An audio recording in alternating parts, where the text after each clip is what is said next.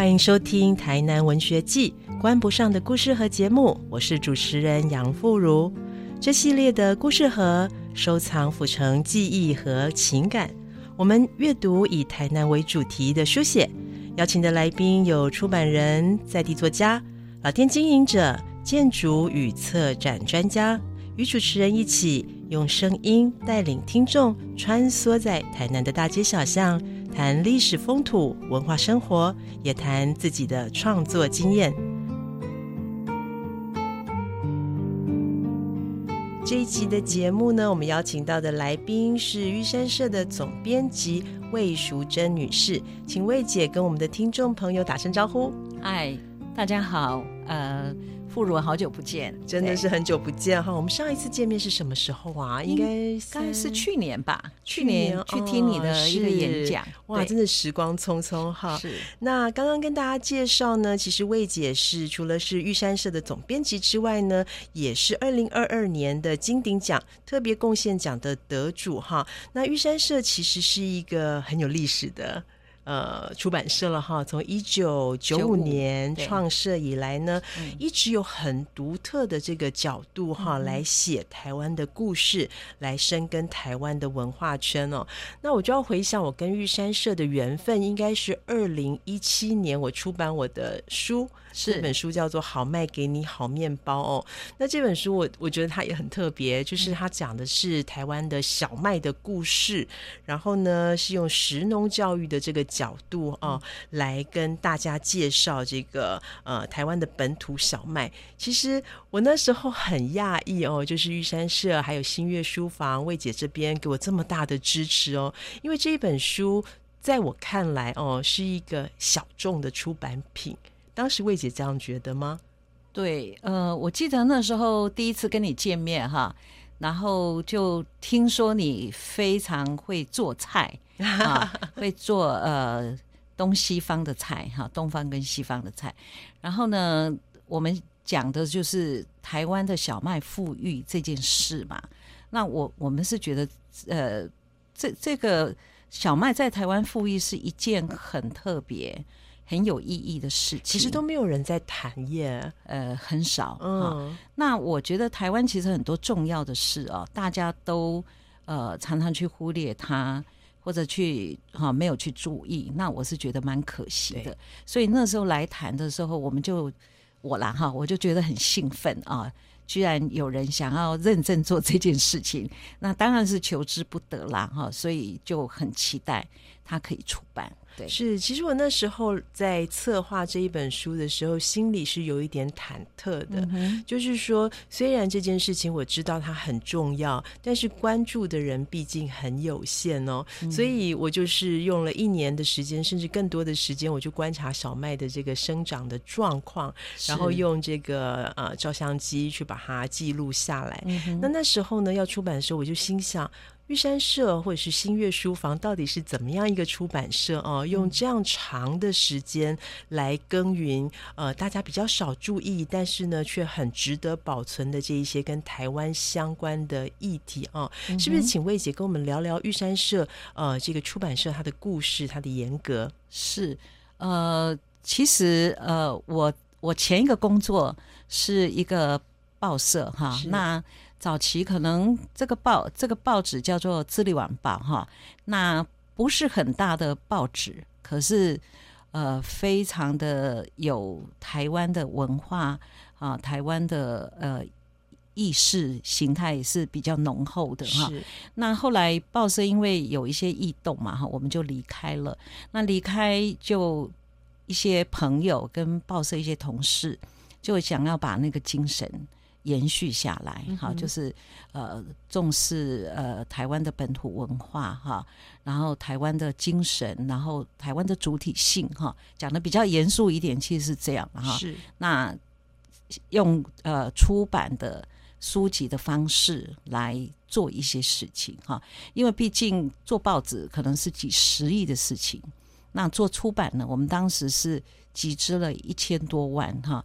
那就是用呃我们做得到的方式去做，我们认为呃想做而且是应该做的事。是，那这个台湾的意识、台湾的角度，在玉山社三十年的这个呃一路走来哈，觉得大家的意识这个角度呢，更复苏、更清楚了，还是？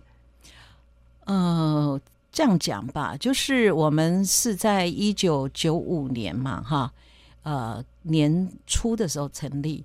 那当时关注台湾的事情的人，呃，有一些哈。那这一类的书并不是太太多，关于台湾的文化、生态、历史、哈人物哈这样的书并不多。所以我们刚开始以这样的一个一个特色啊出现的时候，其实得到蛮不少的关注哈。那也有一些呃很。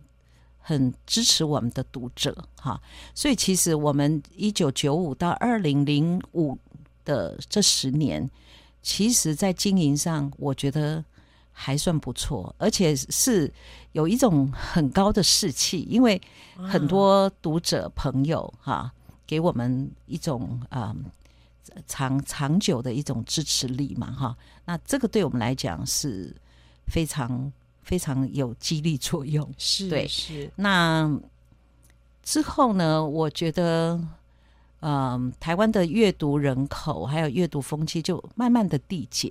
啊，那包括后来这五年到十年，呃，越可能因为是三 C 成智慧型手机那个哈，呃，电子产品太太普及了。对，那另外一个就是书店也越来越少，是啊。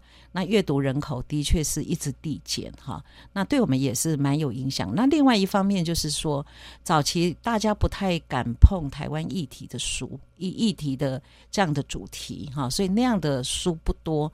可是这这几年哈，应该是五到十年也是啊，相相似接近的主题越来越多啊，那就变成饼小了，可是选择性。变太多，所以我们也受到影响，是啊，有双重的呃的原因。但是我觉得玉山社的出版品一直以来是非常有辨识度的，嗯哼啊，就是说在这么多的这个书海里面，看到玉山社的书，一直是有一个专注的主题在在耕耘在做的。那我就想请问这个总编哦，就是。我们这样子一路看来三十年哦，有没有碰到什么出版上的挫折啊？刚刚有有提到说九五年到二零零零年得到很多的支持，挫折也有吗？呃，应该经营上的挑战一定会有了哈。那包括整个商业市场哈，毕竟呃，台湾的那个读读书人口并不是那么普及嘛哈。那有时候你就要想尽办法被知道哈。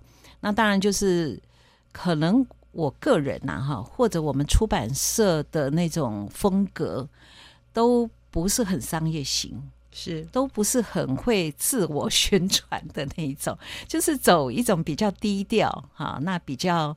比较啊，怎么讲？比较沉稳哈，比较说的好听一点是沉稳的方式，是一股安静又沉稳的力量。对，可是你在商业市场，有时候你就容易会被忽视啊，或者说不是很容易被啊，就是会用很多力气呃去帮你宣传哈，比如说书店呐，或者是网络书店呐，好。种种嘛，哈，那包括我们的校园，其实也一直是我们的教育的这种啊，比如说学校啊，或者图书馆啊，基本上还是比较呃说的比较那个一点，还是比较封闭保守，是哈，所以可能对台湾人文议题、文化的东西，并不是那么主动，或者是那么关注啊。那这个也变成我们必须很努力。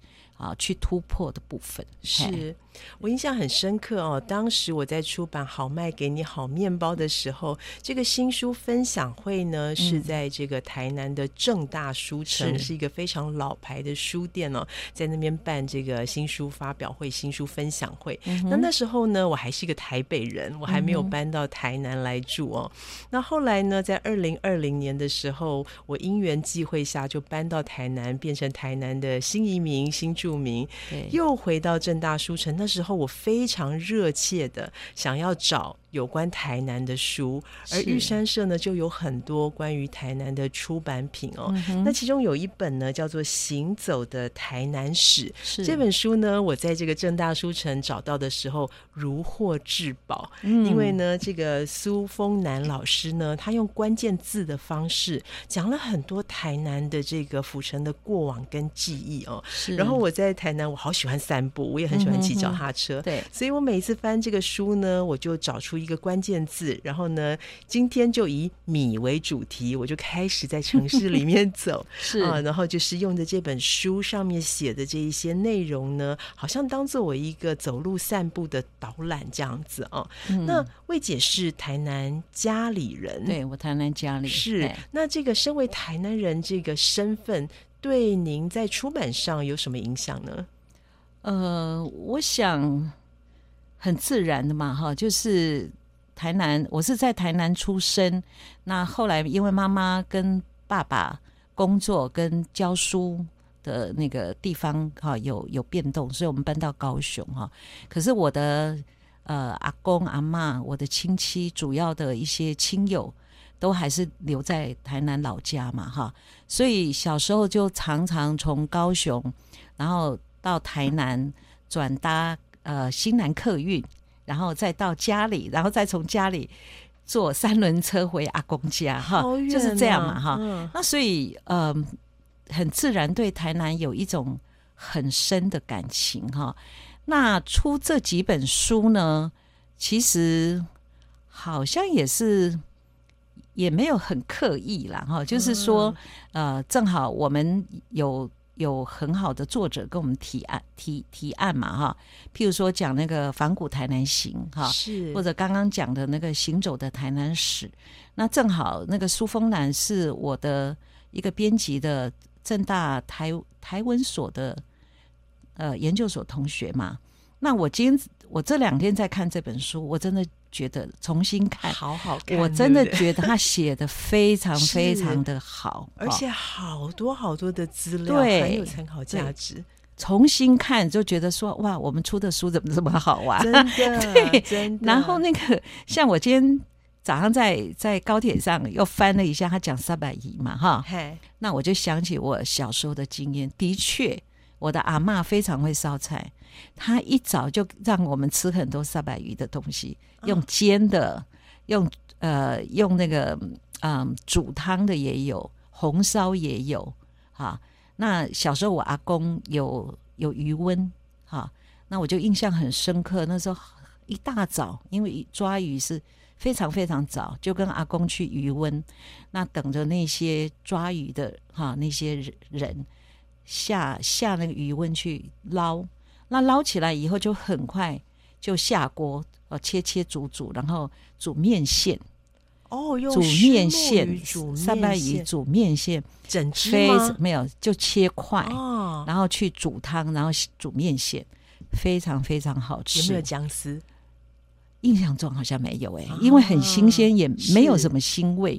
所以你们应该很容易可以吃到鱼肠吗？鱼肠以前阿妈会用煎的。哇，煎的很香那样子哈，所以今天在看那个三百鱼的，那为什么他会来到台湾？然后曾经叫做皇帝鱼，叫做什么什么那样哈，那个整个的历史的故事，我真的觉得写的太好了哈，真的对，而且非常的好读，对哈，那也讲出它的很多那个文化或者历史的脉络。对，没有这个部分真的是太厉害了。对，因为是这样子哦，就是说我刚来的时候，二零二零年啊，第一年来的时候，我对台南是几乎没有认识。嗯哼，所以这本书呢，我第一次读，它只是一个轮廓，嗯哼，让我可以跟着书上讲到的地方，然后呢，去找到米，找到虱目鱼的小吃，然后去吃，去认识。可是呢，到今年我在这边已经住了进入第四个年头，我再重新读一次，哇，发现读起来的感觉又不一样了。因为呢，台南它就像一个有这么多文化、这么多故事的这个载体哦，然后在里面可以不断的跳出这个新的东西，不断有新的发现哦。就像前一阵子呢，我到这个总编的故乡家里去参加这个蜈蚣阵。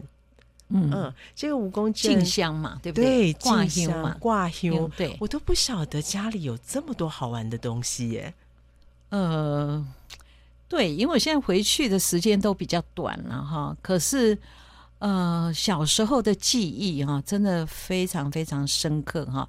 那个小时候那个挂香哈，因为我们是一个大家族嘛，那那个挂香好像是三年还是四年一次哈，然后。根本就是我们那个家族的大事哈。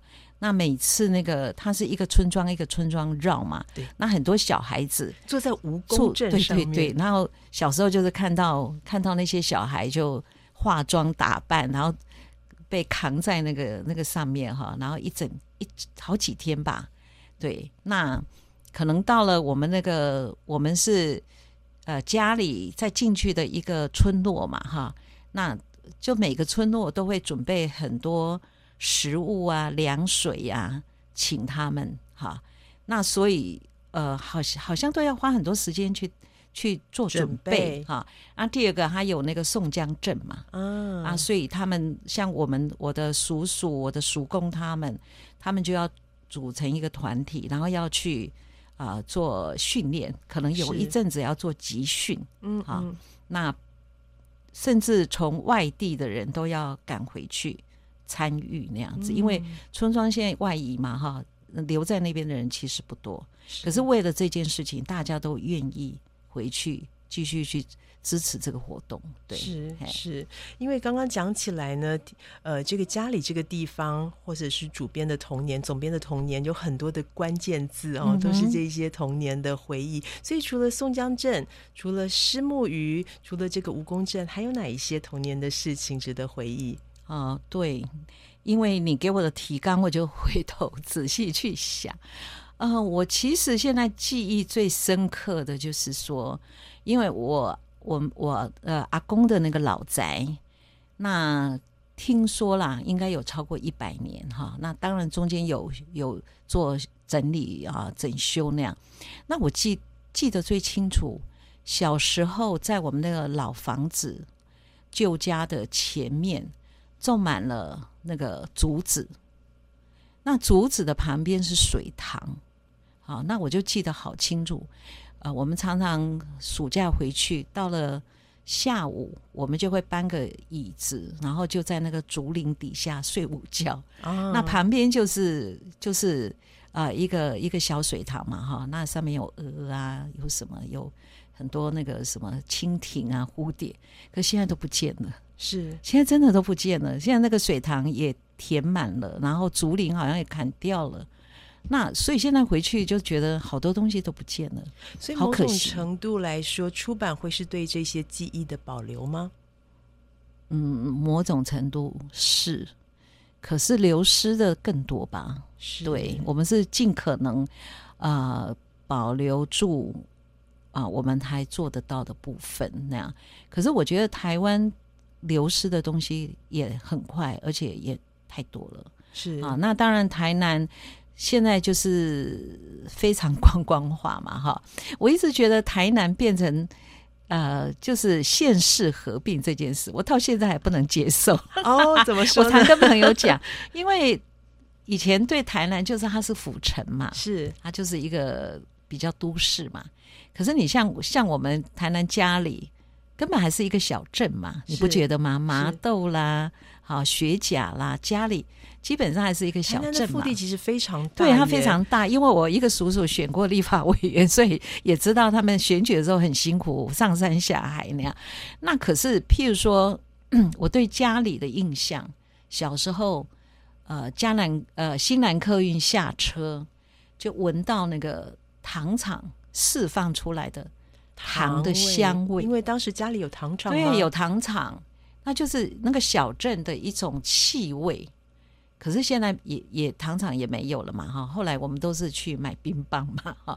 那所以就是也觉得不管怎么样，他家里镇是一个算是繁荣的小镇，可是我觉得它还是一个镇，不太觉得它是台南市的某一个地方哈。是，所以嗯，我我我我觉得其实很多东西的变化好像也。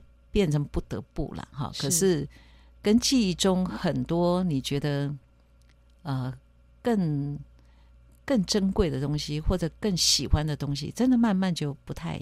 不太一样了。是讲到这个记忆的流失啊，在玉山社的新月书房呢，有另外一本书叫做《火车爷爷游台南》。这本书我也好喜欢哦。是，那他这个讲故事的呢，其实是一个老火车头。然后呢，这个老火车头呢，他就是所谓的火车爷爷嘛。他就说他自己呢是大家的这个大体老师啊，他就带大家呢看到台南的一些老的建筑啊，或者是一些有名的地方。方啊，所以魏姐在呃，或者是新月书房在出版这些书的时候，是带着怎么样的台南的情感来出版呢？嗯，我觉得台南很多迷人的部分了哈。那其实我我在台南最喜欢走路啊，虽然台南的路其实是不好走啊，因为很难走，对，因为 几乎是没有人行道的。那那常走着走，你就必须跟。跟车子、摩托车或者是汽车争道哈，是其实是走起来是有点辛苦，可是我还是很爱在台南走路。那台南的巷弄哈，尤其是可以找到很多迷人的部分。那呃，我觉得有关台南的书，只要内容不错啊，然后有一些他自己不同的角度，因为。有关台南的书真的越来越多，这十几年太多了啊！台湾人自己写，连日本人、外国人都来写哈。那观光客非常多。那听说了，现在好一点的餐厅跟旅馆，到了六日，好从礼拜五、礼拜六、礼拜天，几乎是。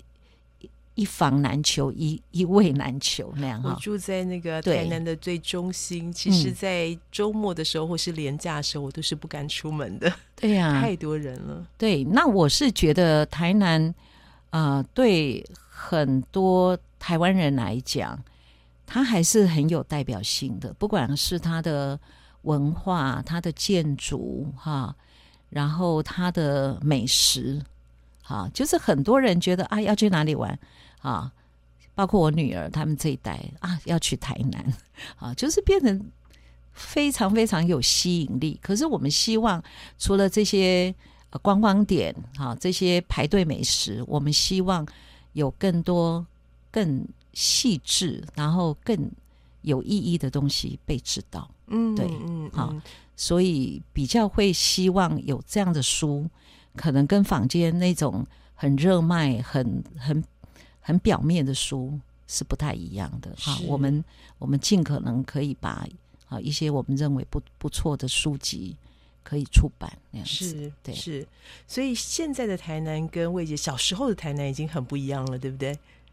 嗯，某些市中心的部分，对我记得以前，假如从高雄要回台南家里，然后我的母亲或者我的叔叔他们就会。下车，然后带我去沙咖喱吧，是不是？哎，在我家附近。对，去吃喝一顿，然后呢，逛逛那个几条呃热闹的街，然后才去搭西南客运。我记得常是这样。所以当时热闹的街有哪几条？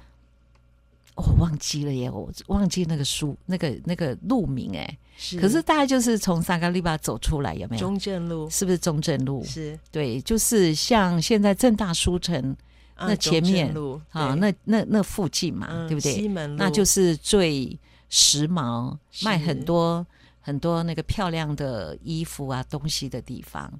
那到那个萨嘎利巴去吃好吃的，以前很喜欢吃炒鳝鱼面啊那些东西，连我的小孩，以前我爸喜欢带他们去，他们也很爱。对，可是我现在回台南，我都觉得很多食物我已经不习惯了，太甜了，我觉得 太甜了。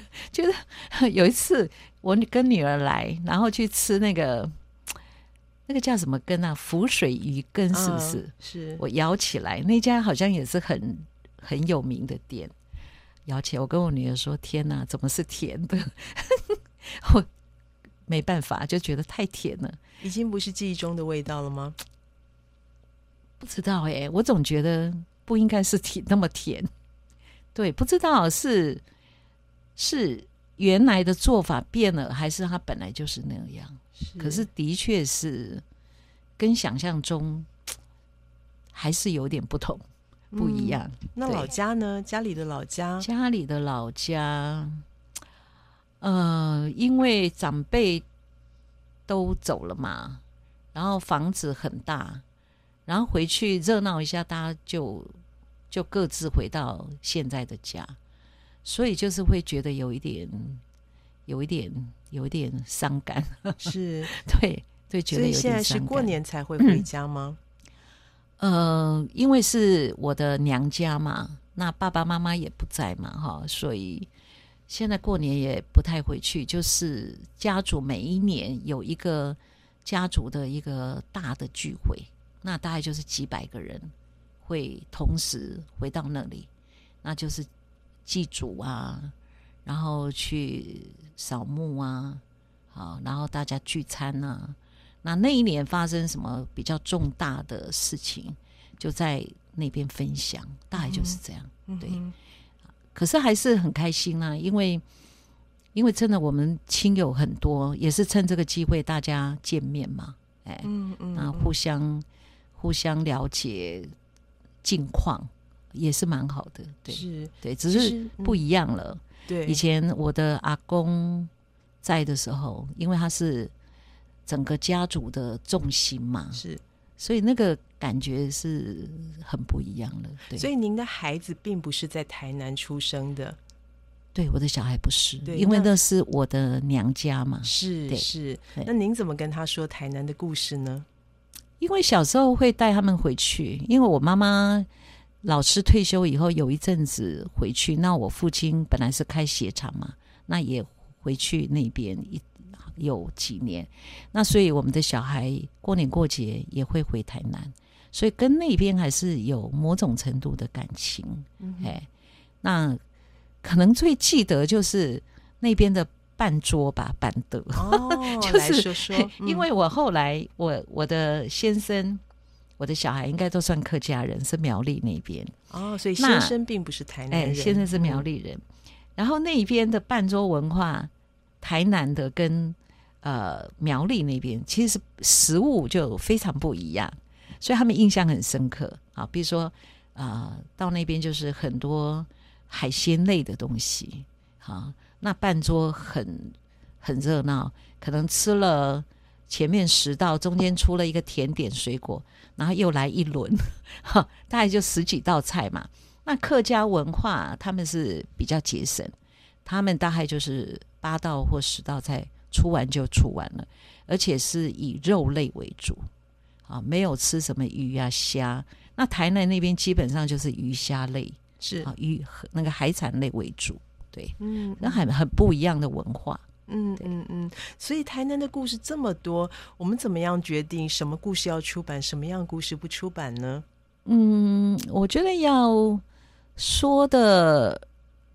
呃，有很不同的角度说的很有趣，或者是像我们刚刚讲的《行走的台南史》，我真的觉得，这这两天重新看，我真觉得说，哇，我们这本书真的是太好了，写的太好了。那当然，那个另外一本那个《仿古台南行》，它是另外一种嘛，哈，对，它是用一个比较轻松的方式。当时两位作者也不容易，花了两年多，然后呃刮风下雨都不管，就是坐在人家的门口啊或者走廊底下去写生，哈对对，然后做记录。那他们的记录是比较轻松，可是因为那个图是很，我觉得他们他们很想把他们眼里美好、他们很喜欢的台南介绍给别人，所以我觉得他们那个下笔的那种感情，其实我觉得蛮温暖的，而且很细致，是哈，那也很美，嗯，哈，因为我自己本身也爱画画嘛，哈，现在是不画了，以前啦。那所以对那种呃图像的美，其实其实也蛮能够判断的。对，其实我那时候就是拿着这本书哈，然后去访他们的这些笔下的老店，嗯特别的有意思。对，可惜就是有些已经慢慢不见了嘛。的确，也也差不多，呃，快十年喽，对不对？第一刷二零，我那天查了查了一下，是二零一二嘛。对，那现在是二零二三了，已经是超过十年，所以十年台南的变化应该也不少，对不对？嗯，其实我自己是二零二零年搬来的，今年是二零二三年。我光觉得疫情三年，台南就有一些变化。对，因为我的门口有一些老店啊，其中有一家呢，它就是卖这个香肠熟肉的。那这个老店的夫妻俩啊，可能因为年纪到了，就是年纪大了，那又没有人接手，就决定不要做了，就歇业了。所以他现在的店呢，就变成一个崭新的。呃，日式的平价的料理哦，在那边让我看了非常的伤感，非常的难过。即便我不是一个台南人哦，那对这个城市的记忆也算短暂。可是呢，我看了都会觉得伤心，更不用说从小在台南长大，或者是呃土生土长的台南人看了其实是难过的哈。那我就想好奇哦，就是说，嗯，总编你现在会不会常回来台南出差？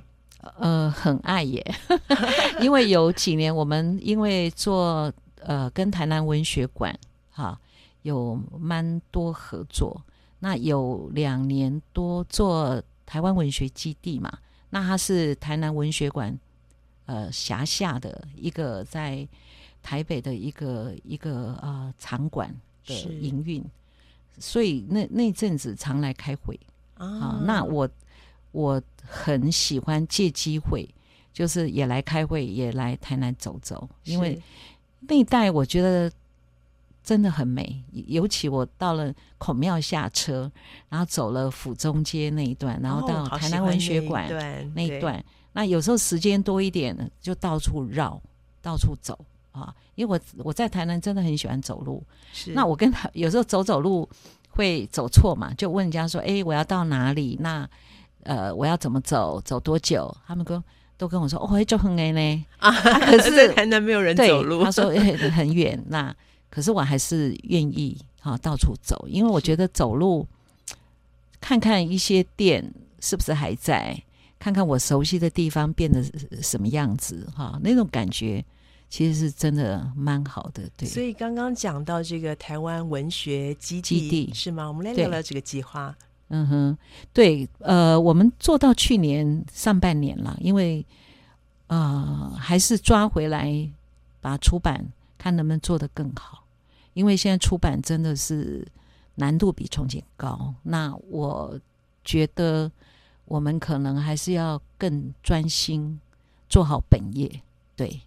可是因为还是跟一些呃文化团体有一些合作，就变成是。